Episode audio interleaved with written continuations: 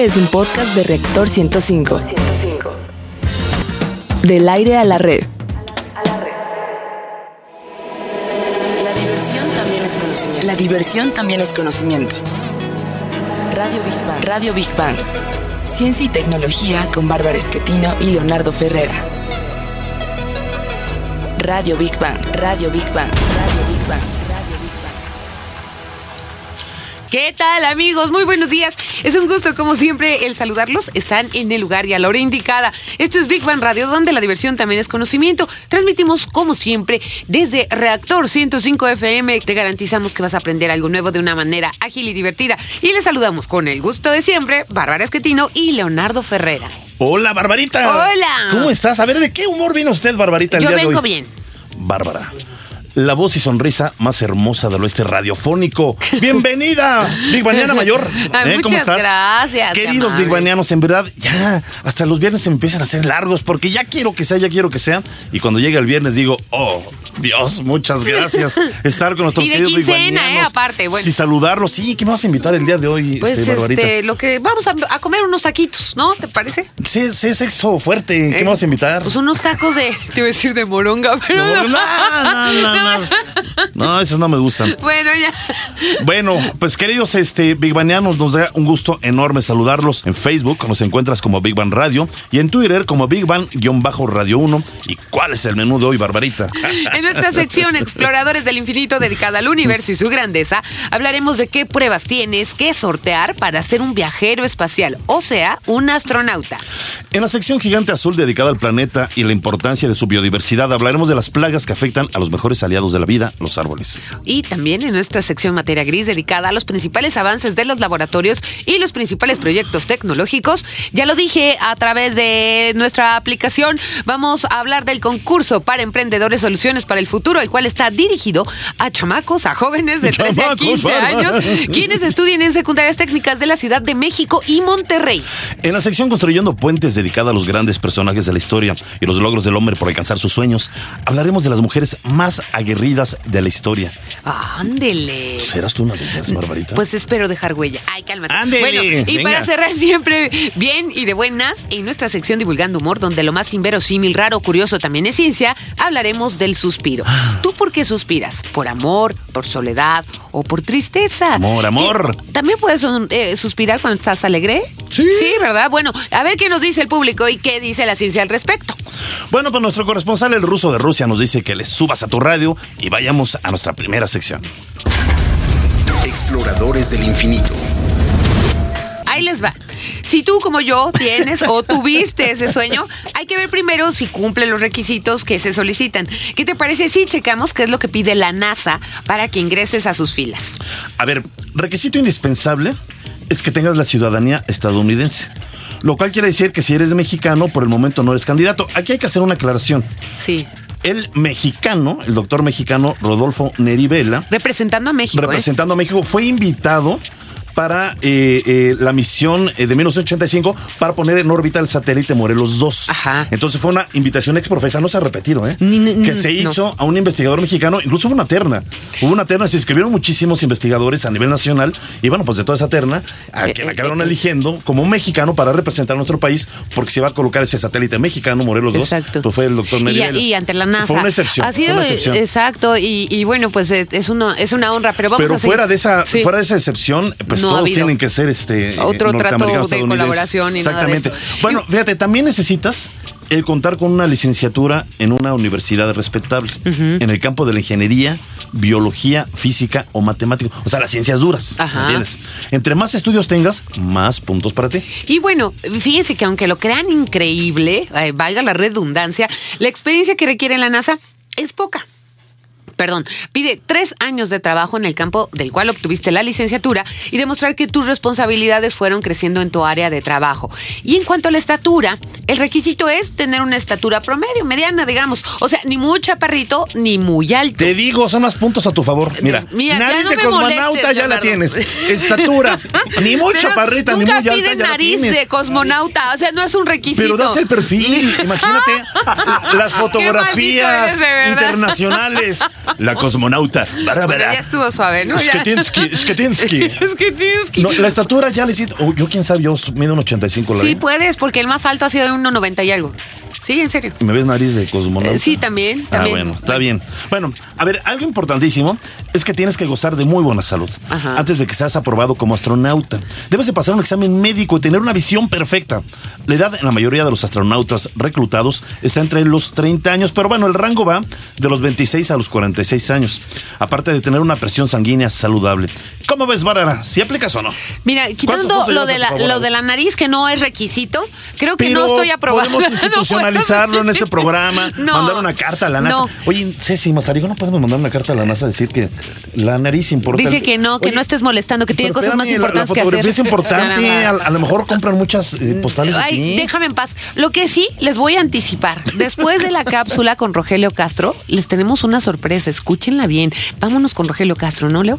Órale, vamos. A los astronautas del Apolo 11 nadie los quería asegurar. Por mucho tiempo el gobierno de los Estados Unidos buscó sin éxito alguna compañía aseguradora para afianzar la vida de los astronautas fracasando en su búsqueda. Debido a la frustración, los astronautas meditaron profundamente qué pasaría con sus familias si algo salía mal en su misión y morían antes de llegar a la Tierra. La única solución que encontraron fue realizar miles de autógrafos y dejarlos en resguardo de sus familias por si no volvían a la Tierra. Al no haber seguro de vida, sus familiares podrían subastar o vender los autógrafos para poder sobrevivir económicamente sin ellos. Big Bang. Y bueno, la sorpresa, ¿eh? Lo prometido es deuda. Vayan a ver Buscando a Dory, porque ahí, ahí sale el doctor Neri Vela. Que conste, ya la próxima semana les doy más detalles, por favor. Y el único mexicano que ha ido al espacio, el doctor Rodolfo Neri Vela, nos platicará cómo logró convertirse en astronauta. Van a ver qué interesante plática tuvimos con él. Yo ya había terminado mi carrera en la UNAM. Yo ya había hecho la maestría en Inglaterra, ya había hecho el doctorado en Inglaterra y todavía no soñaba con ser astronauta. Regreso a México, comienzo a trabajar, afortunadamente llegan los años 80, la NASA comienza a invitar a algunos países amigos, uno de ellos México, y entonces se presenta esta gran oportunidad. Y cientos de mexicanos de nacimiento querían tener el mismo gusto y el mismo privilegio, y todos concursamos con mucho entusiasmo. Y bueno, la vida me llevó, eh, gracias a Dios, a ser seleccionado. ¿Cuál fue el criterio? Su, su eh, preparación académica, obviamente las pruebas que le, que le hicieron. Pues había una lista de requisitos también sugeridos por la NASA, porque pues ella tenía que dar la, la decisión final. Los últimos que quedáramos en estos concursos en, en distintos países, teníamos que ir a Houston a presentar los exámenes finales. Eh, y bueno, en el caso de México, pues se trataba de representar a la nación. Eh, el requisito uno era ser mexicano de nacimiento. Ya después venía que tener experiencia profesional, un mínimo de tantos años, eh, pues eh, de preferencia contar con eh, estudios de posgrado, pues hablar y escribir el inglés, condición física, una serie de comprobantes que había que entregar. Y nos, inscribimos centenares, doctores de química, biología, astrofísica, ingeniería. Eh, se forma un jurado con eh, pues autoridades de del CONACYT, de Relaciones Exteriores, eh, de la UNAM, de la Secretaría de Comunicaciones y Transportes, etcétera. Eh, entre ellos comienzan a ver pues todas las candidaturas, ¿no? Seleccionan las que les parecieron más interesantes y después comienzan exámenes eh, y eh, pues se va reduciendo después se convierte uno en una figura mediática. Ya la televisión, la radio comienzan a, a buscarnos a los 10 finalistas. Nos entrevistan, salen, salen nuestras fotos en los noticieros en la noche. qué maravilla, qué Este, emoción. ¿Quién de estos 10 mexicanos terna, será el sí. primer astronauta? Por ahí estaba el doctor Sí. Que es actual eh, director del Poli, ¿no? Yo Eh, la foto del actual director Sí. del Poli salía. Andaba. La foto del director actual de la Agencia Espacial Mexicana ahí salía. Wow. Y pues a, a todos les gané. Big Bang. Bueno, pues este, ahora sí vamos a nuestra siguiente sección. Gigante azul. Y bueno, todos sabemos lo importantes que son. solita. Hoy vienes muy No sé qué me pasó ya, demasiado café. solita. Bueno, sí. ¿Viste la película de Dory? o algo Ya. así, no? Ay, Leo, Leo. Bueno, Uh, uh, ya, ya, ahí les va. Todos sabemos lo importantes que son para la vida los árboles. Sin ellos no habría oxígeno, no habría alimentos, el planeta sería desierto, árido, pero sin vida, ¿no? Bueno, pero fíjate, estos grandes aliados de la vida también enferman. De acuerdo con el Consejo Civil Mexicano para la Silvicultura, las plagas y las enfermedades que afectan la vegetación se ha elevado considerablemente. Y no vayamos lejos, ¿eh? La Ciudad de México, Tlaxcala, fíjate, tan solo la Ciudad de México, Tlaxcala tienen el 27% de la cobertura forestal afectada. Y también, por ejemplo, en el 2011, en la Ciudad de México, se alertó sobre la plaga llamada hongo negro, que había infestado los llamados laureles de la India, especie que es muy común eh, de árboles que abundan en plazas y jardines de la Ciudad de México. Y esta plaga actúa introduciéndose en ramas y tronco, matando a los árboles. Fíjate que hace como un año tuve la oportunidad de hacer un, no poquito más de un año, como año y medio, la oportunidad de hacer un reportaje en varios lugares. Estuvimos en Oaxaca, estuvimos en Durango, estuvimos en Chihuahua, Estado de México, donde finalmente detectamos, eh, eh, bueno, nosotros no, nos invitaron varios eh, eh, eh, A que fueran a ejidatarios a que fuéramos a ver la afectación que había por las plagas. Sí. Pero resulta, y tal vez muy interesante, llega la plaga en cuestión de días, en cuestión de semanas, pum, o sea, pudre el árbol por dentro Sí. y cae. Pero al caer el árbol, toda esa plaga que está ahí ¡fum! Se se, pasa a otro árbol. sí. Entonces, ellos no pueden cortar los árboles que están enfermos, tienen que dar aviso a las autoridades federales para poder cortar árboles. Cuando les llega el permiso para poder cortar esos árboles, resulta que si eran 10 enfermos, ahora ya son 20. Entonces, hacen el anuncio, oigan, ya son 20, entre 20 y 30 árboles. El permiso tarda en llegar, tarda tiempo, es un proceso demasiado burocrático y en lugar de ser 30 árboles, ya son 100 árboles. Sí, porque Ese es un problema está muy serio, pasando el tiempo y se van contaminando los demás. ¿no? Exactamente. Bueno, pues la Universidad Autónoma de Chiapingo ya había alertado sobre este problema y contabilizaron 52 plagas de insectos, hongos y bacterias que podrían afectar a 150 mil hectáreas de bosques en el país, por lo que se elaboró el primer manual para la identificación y tratamiento de plagas en las plantas forestales. Vamos a escuchar la siguiente cápsula. En general podemos dividir en dos categorías a las enfermedades de un árbol, factores vivientes bióticos y factores no vivientes abióticos. Uno de los factores más comunes para el debilitamiento de un árbol es el mal manejo de ellos en los viveros. Al destinar los árboles a macetas, sus raíces no se desarrollan correctamente y por lo tanto, cuando se plantan, crecen débilmente. Aparte de que al sembrarlos se hacen suelos pobres, el clima como la sequía y las heladas también nos pueden afectar.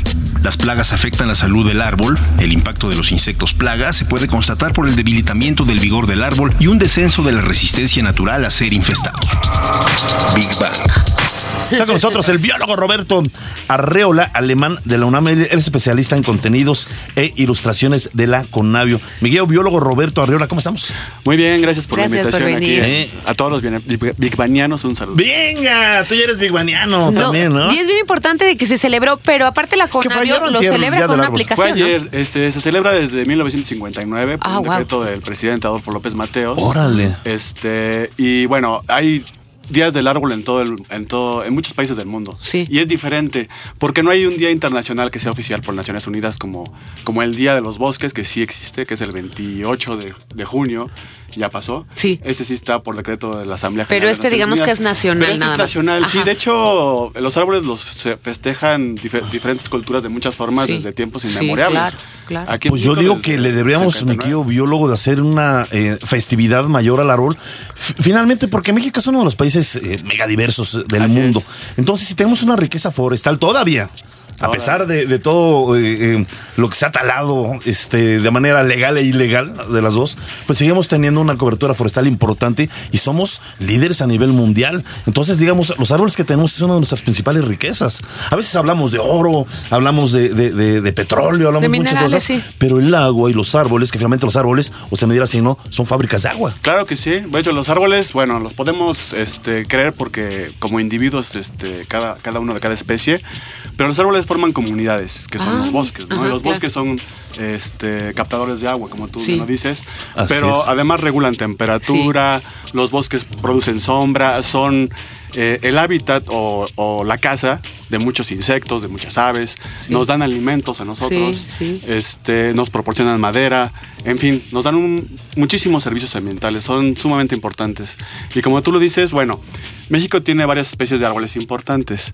Este, eh, por ejemplo, el ahuehuete, ¿no? Todo el mundo conoce. Uy. Ajá, el árbol Pues del es el tule. árbol nacional, ¿no? tule. claro. Exactamente, es el Claro. árbol nacional, el árbol del tule, por ejemplo, que todo el mundo conoce que está en ¿Cuántos Oaxaca. años tiene el árbol del Más de Tule? dos mil años, creo que exactamente. de Pero edad sí, no, más de dos mil más de años. dos mil Más de ya es algo. ¿Tiene Hay, otro hay igual quien de le tira viejo? cerca de 3000 añitos, ¿eh? Sí, ¿verdad? pero Porque sigue tienen- vivo, es lo increíble. La, la pregunta es, eh, eh, ¿tienen eh, algún otro árbol que sea igual de viejo que sea huehuete o más? Eh, no sé, hay otros ahuehuetes que tienen el tamaño y, y la circunferencia de, del tronco similar, así que Ah, seguramente deben de los andar por hay. la edad. Pero la. Pero- huehuete se da en ciertos lugares o se puede dar en todas las partes de la República Mexicana, ¿o Eh, no? no, fíjate que prefieren eh, suelos muy húmedos, cerca de cuerpos de agua dulce, Ah. que este, importante. Por eso están al sur. Ah, En algunos lugares se han perdido bosques de ahuehuetes Ah. porque se han secado los ríos, ¿no? Y este, aquí había ahuehuetes en este ¿En la Ciudad de México? en donde está Chapultepec. Pues sí, pero entubaron Pero- todos los sí, ríos y adiós a exacto. huehuetes. Exactamente. Adiós sombrita, adiós picnic, Mucha humedad. Sí. Y, y lo cual me lleva a comentar que los árboles no solamente son este longevos. Sí. También entre los seres vivos son los que tienen el récord entre de los más altos con mayor biomasa también, ¿no? Muchas gracias, querido biólogo Roberto Arreola. Pues le mandamos un abrazo y también un abrazo enorme a la UNAM y a la Conavio. Gracias por estar con Gracias nosotros. por estar con Es un gusto. Pues vamos a terminar. Vámonos a nuestra siguiente sección. La cúcara voladora nos dice que vayamos a la siguiente sección. Materia gris. Hace algunos años, y no muchos, el modelo a seguir en la vida era ir a la escuela, prepararse, buscar un buen trabajo que brindara seguridad y, y, bueno, pues tener prestaciones, ¿no? Mira, yo siempre he dicho que las escuelas hacen su mejor esfuerzo en México. no, claro. Pero la mayoría de las escuelas enseñan a los jóvenes o los preparan para ser eh, eh, buenos trabajadores, para ser buenos empleados, para obedecer órdenes. Pero yo creo que debería darse ya más el enfoque que lo están haciendo algunas universidades, sobre todo privadas, desafortunadamente, porque las públicas también lo deben de hacer más. Este, eh, no se están formando líderes con iniciativa. Entonces nos, nos enseñan, digamos, a ser un buen empleado, pero no nos enseñan a ser emprendedores. Sí. No nos enseñan a ser líderes. Y creo que eso es lo que se necesita exactamente, pues para pues, empezar a generar más negocios de los que ya hay en México. Sobre todo negocios impulsados por jóvenes, por Claro. jóvenes, ¿no? Pero a ver, como dices bien, para ahorita, las cosas han cambiado. Es decir, el modelo que, que acabas de, cam- de- de mencionar cambió ya. La tendencia ahora es, es estudia. Prepárate e inicia tu propio negocio. Incluso sin terminar su formación académica, han surgido grandes empresarios y millonarios. fortunas, algunas han fortunas, vuelto claro. millonarios. Cada vez más jóvenes eh, lo hacen más rápido que en el pasado. Y esto es lógico, fíjense por qué. Porque las tasas de desempleo han crecido. Los sueldos se vuelven cada vez más bajos y por lo tanto han aumentado los emprendedores, digamos, en contrarrespuesta, ¿no? Eh, por ejemplo, en varios estudios en Estados Unidos se ha comprobado que los ingresos de los emprendedores, emprendedores, perdón, son cinco veces mayores comparados con el de los empleados. Está bueno, ¿no? Cinco sí. veces mayor. Bueno, en la actualidad, fíjate, Estados Unidos, esta cifra me impresionó, ¿eh? Eh, En Estados Unidos se fundan alrededor de 60 mil empresas nuevas cada año. Ahora, yo no sé cuántas de esas acaban funcionando también, Claro, o sea, claro. pero al menos se gestan alrededor de 60 mil ideas que se llevan a la práctica, es decir, son tangibles. ¿Cuántas de esas acaban funcionando? Bueno, no lo sé. Pero de entrada hablar de 60 mil nuevas empresas cada año es impresionante. Y vamos a conocer por qué la gente se está inclinando por ser un emprendedor. Vamos a la siguiente cápsula. Las ventajas de tener tu propio negocio son varias e importantes a considerar. Vamos a conocer algunas de ellas. Controlar tu destino. Esto lo haces tomando las decisiones que representen la mejor manera de conducir a tu empresa a afianzarse a futuro. La flexibilidad. Tú decides cómo, cuándo y dónde trabajar y con esto puedes fijar tus prioridades. Tú eliges tu equipo de trabajo, es decir, a quién contratas y a quién despides. Y por último, al tomar riesgos, recibes también recompensas y aprendes a distinguir las buenas oportunidades de las no tan buenas. Big Bang. Eh, se encuentra con nosotros la licenciada Pilar Torres, además gran amiga de este espacio eh, del Consejo de la Comunicación, quien nos va a platicar de este concurso fabuloso, Soluciones para el Futuro. ¿Cómo estás, Pili? Por fin se nos hizo, ¿no? Por fin, muchas Ya. gracias, Bárbara y Leo. La verdad, un placer estar aquí con ustedes. Qué bueno. Gracias, gracias. Y sobre todo los que me están escuchando, que ustedes llegan estos jóvenes talentosos, es invitarlos a participar ya en la tercera edición del concurso Soluciones para el Futuro, Sí. que va dirigido a jóvenes de primero a tercer grado de Ay, técnicas del Distrito Federal. Órale. La verdad ha sido un concurso impresionante. Los invité a ustedes a conducir el evento. Hubiera estado increíble que estuvieran Nos en el está evento. reclamando que no, güey. No, yo andaba de viaje, no, en serio. Sin, Ahí va el chayotazo. sin embargo, esperábamos tenerlos en la premiación. La verdad, el talento que hay en México es impresionante. Eh, eh, esperamos este año recibir más de 850 proyectos. Impactan a más de 100 mil alumnos de secundarias técnicas.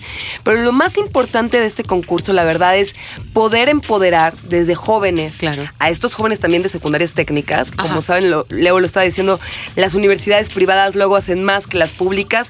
Creo que ahí, Leo, vamos, el Politécnico es una de las Sí. incubadoras más importantes del país. De hecho, el término de incubación nació en el Politécnico, luego seguido por universidades privadas que se han dedicado a seguir el, digamos, el modelo. El TEC, yo me acuerdo que también le Eh, metió yo- durísimo, Yo, estoy ¿verdad? totalmente de acuerdo, pero te lo digo porque durante cinco años eh, tuve un programa de ciencia y tecnología en televisión. Sí. Y eh, eh, esto que a mí me da mucho gusto del poli, este esfuerzo que están haciendo, no tiene tanto tiempo, que empezaron a dar, digamos, esa visión de empezar a crear más emprendedores. Pero realmente estamos hablando de muy poco tiempo por acá.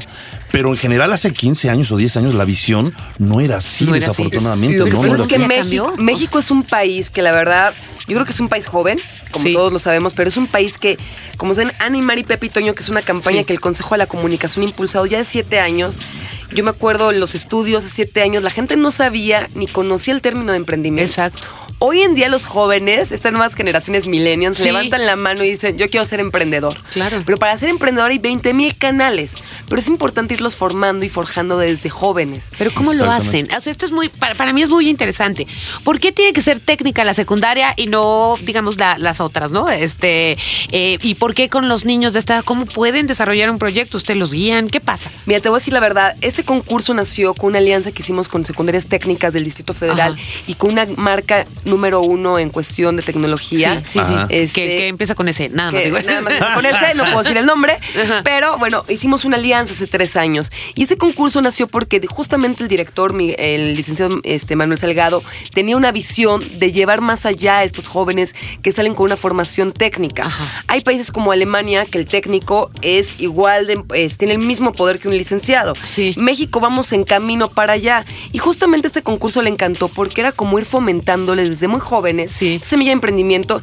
Y además me encanta presumir que en México hay mucho talento en cuestión de innovación y tecnología. Sí, sin sí. presupuesto aparte. Yo creo Sí. que el mexicano es Sí, creativo. Con un sí. chicle ya se rompió. Sí. Tú, mira, ponle el chicle ahí.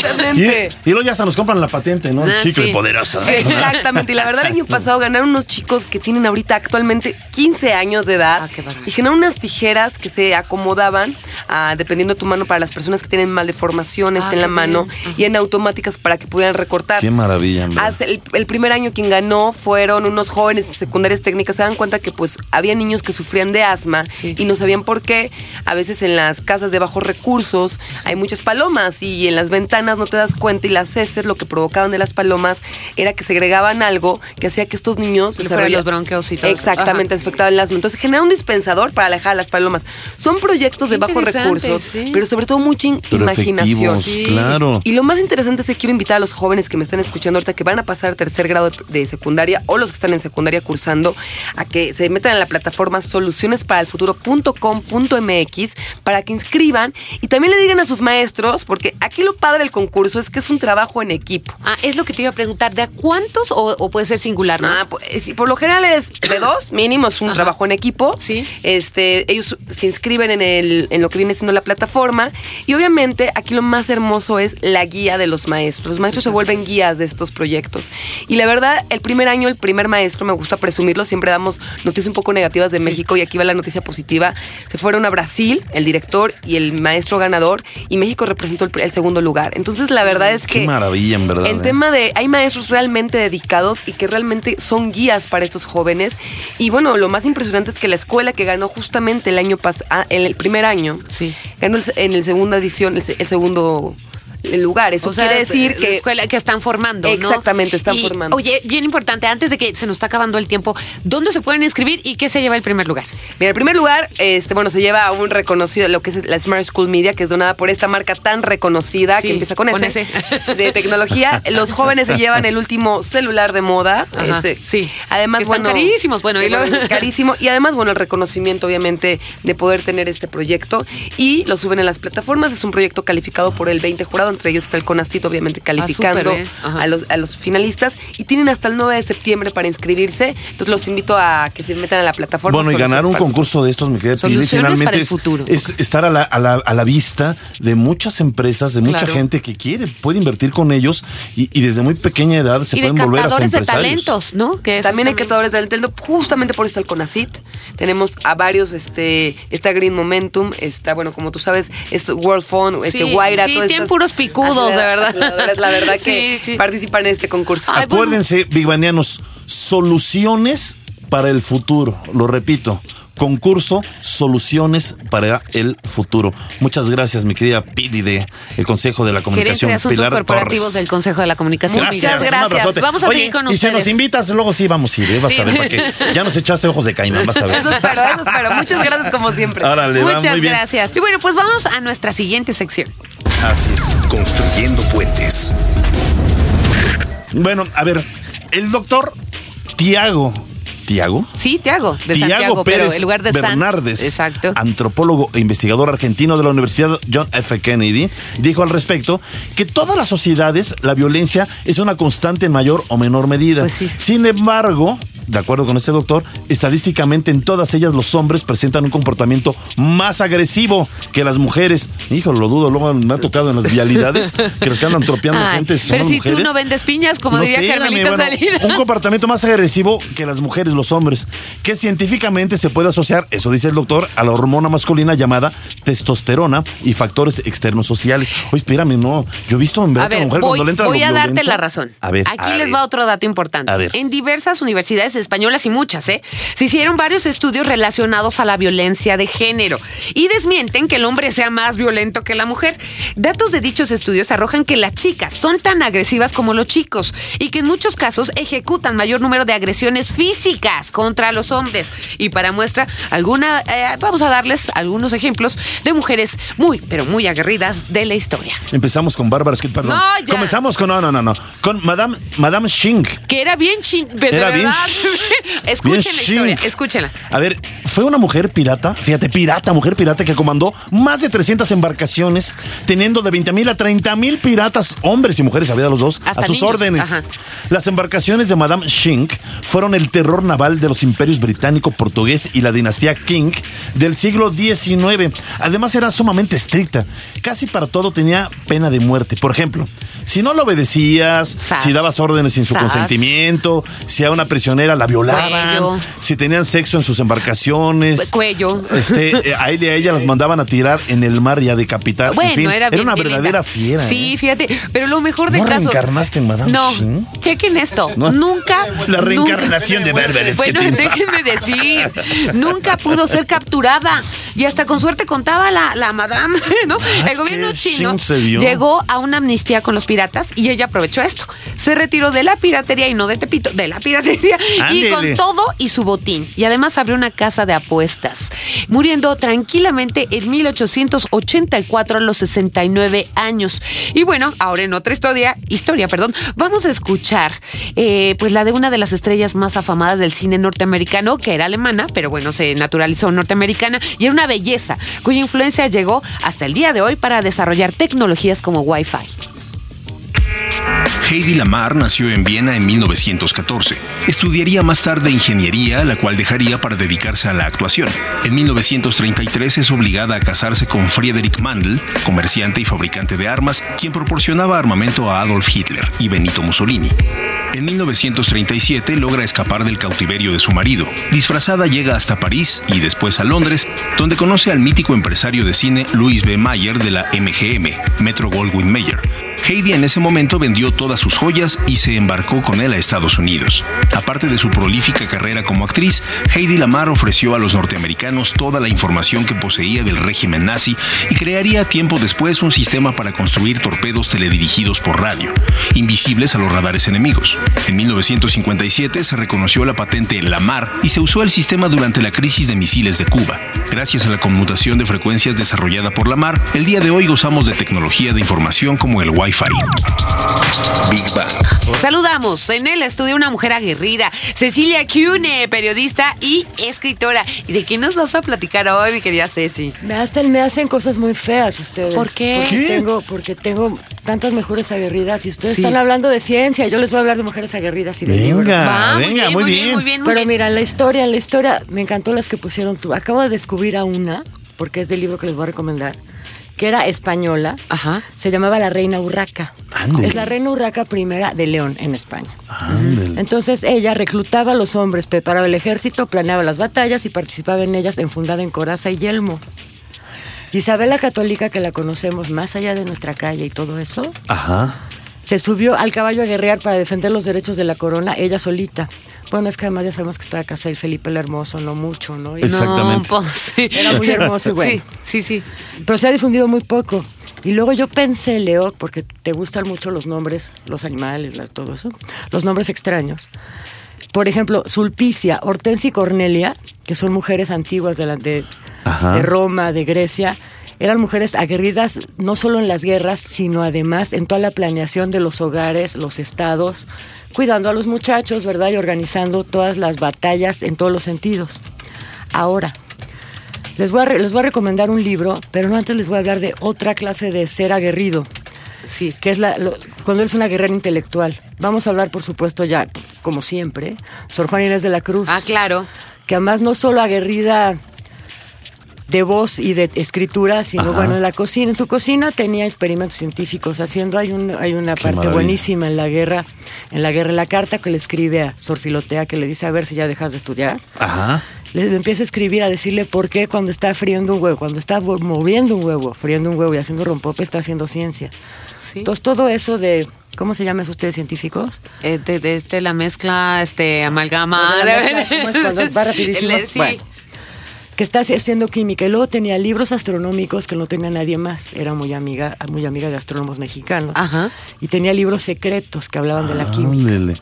Esa es otra. Otra aguerrida, fíjate cómo me fui completamente religiosa y espiritual. Otra muy aguerrida fue Santa Teresa. Santa Teresa, claro. ándale. Santa Y Teresa. no, solo, y no solo por lo que escribió, sino porque a pie, viejita y levitando, fundó todos los conventos carmelos de España. Fundó Sí, 18 sí, a pie. en España estuvo se le- tres- se le tiene tres mucha años, devoción, sí. Tres años en silla de ruedas Sí. mientras escribía Las Moradas y toda la historia de su vida. Sí, sí, sí. Y es doctora de la iglesia junto con Santo Tomás. Ajá. Entonces eso es una manera de ser aguerrida. Sí, claro, claro. Y claro. ahora, después de todo esto, les voy a recomendar un libro Ah. Muy que bien. es muy maravilloso, que no es de ficción, pero es de una- estoy muy españolizada yo hoy, ¿verdad? Sí. ¿Cuál? Se llama Guardar la casa y cerrar la boca. Guardar la casa y Y cerrar, la boca. Es una escritora española que se llama Clara Jan- Janés, que es maravillosa, salió el año pasado. Ajá. Y aquí no solo te cuenta todas las historias que les acabo de contar de las guerreras en España, Ajá. sino que también cuenta, sin irse mucho al feminismo, toda una historia de todas las mujeres que por haber abierto la boca intelectualmente y haber abierto la boca científica y de manera militar han organizado países Sí. y no son el sexo débil. Entonces este se los recomiendo, está bien para las vacaciones. Muy bien. Tenemos que leerlo tú y yo de la mano, Bárbara. Venga, Sí, muy bien, mujeres sí, muchas aguerridas. gracias, Gracias, querida. Se lo voy a gracias. regalar a mi tocayo. sí. Venga, Sí, muy bien. perfecto, muy y si bien. no, tunda. Ok. Como mujer aguerrida. ¿Y qué hacemos, Leo? Así es. Mi querido Big Baniano, ¿te gusta suspirar o suspiras? Vamos a nuestra siguiente sección. Divulgando humor. Imagina. Leo, que vas caminando por la calle y te encuentras a la actriz o modelo que siempre quisiste conocer. ¿Cómo sería tu suspiro? Ay. Ay, este cochino de... ¿Qué? Bueno, y si estás con el ser amado, en una cena romántica, ¿cómo suspiras? Ah. Oye, eso suena a otra cosa, ¿Qué? Leonardo. No, Bueno, que eso no, De sonó, acuerdo con los sonó a científicos. suspiro de enamoramiento. eh, de- bueno. A ver, estás con el ser amado rápido. ¿Cómo, suspir- cómo suspirarías? Ay. Oh, Ah, sí, bueno, la ok. canción, bueno. Ve- De acuerdo con los científicos, eh, suspiramos para vivir. ¿Cómo ves, Leo? Y bueno, eh, tú tienes otros datos. Así es. A ver, Barbarita, tú que conoces Venecia, Ajá. ¿sabías que el famoso puente de los suspiros no era para enamorados? En fotos o videos hemos visto esta imagen típica de una pareja de enamorados que surca los canales de Venecia en, en góndola. Y poco a poco se acercan a este puente barroco y ambos, dejando aflorar su amor, se besan bajo el puente de los suspiros. Así, Leo, ya, ya habíamos comentado una vez esta historia. Si supieran eh, que, pues, los enamorados que van para allá, eh, que es la verdadera historia, sentirían de todo menos amor, porque aquí, donde lo ves, el famoso puente era en realidad un lugar por el que pasaban los prisioneros a los calabozos del Palacio Ducal después de ser condenados. Sí, suspiraban, pero porque iban a perder la vida. Bueno, eh, porque era muy posible, además, de que fuera la última vez que viesen la ciudad, dadas las condiciones de las cárceles en aquella época. Ay, qué fuerte, ¿eh? Sí, ya, bien, ya, pues ya, ya nos Oye, pues vamos, tiene que ver con suspiro también. Sí, ya nos vamos. Bueno, ya, ya, ya nos vamos. Agradecemos en la producción de controles técnicos a Eddie Gobea en la producción general, Carlos Serrano, Ceci Mazariego asistiendo en la producción en redes sociales, a Gaby Cholín en la locución de las cápsulas, Rogelio Castro y a todos nuestros investigadores y científicos que amablemente participan con nosotros en cada emisión. Y recuerden, queridos Big Banianos, sin ustedes este programa tampoco sería posible. Gracias por estar con nosotros. Nos despedimos, Bárbara Esquetino y Leonardo Ferrer. Hasta la próxima semana en punto de las 11 de la mañana. Esto fue Big Bang Radio, donde la diversión también es Y conocimiento. fónico me lo brincaste. Ay, adiós. Órale, los queremos, adiós. Bye. La diversión también es conocimiento. La diversión también es conocimiento. Radio Big Bang. Radio Big Bang. Ciencia y tecnología con Bárbara Esquetino y Leonardo Ferrera. Radio Big Bang. Radio Big Bang. Radio Big Bang. Esto fue un podcast de reactor. Podcast de reactor. Del aire A la red.